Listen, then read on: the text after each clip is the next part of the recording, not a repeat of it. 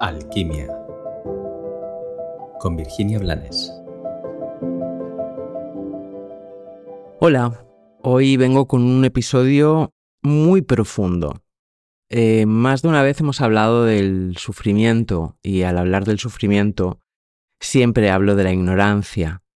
Y hoy voy a sumar dos palabras más, que no dejan de ser dos trampas en las que todos nosotros en alguna medida y en algún momento hemos caído y probablemente volveremos a caer.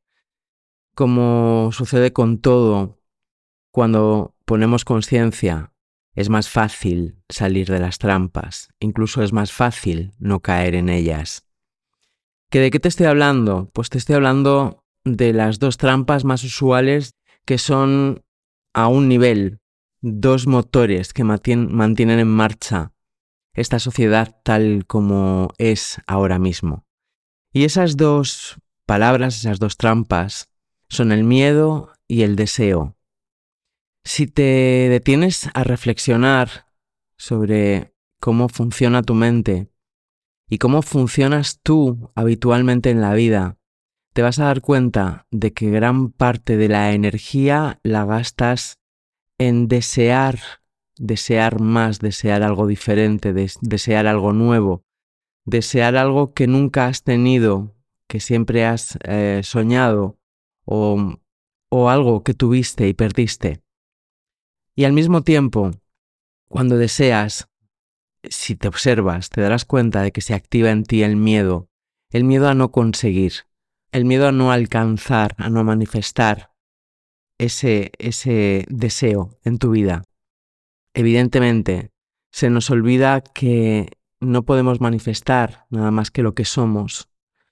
Y evidentemente también nos pasa desapercibido que la distancia que hay entre lo que soy y lo que ya hay manifiesto en mi vida y lo que deseo me saca del eje vertical y me genera ansiedad, angustia, frustración, y muchas formas de malestar.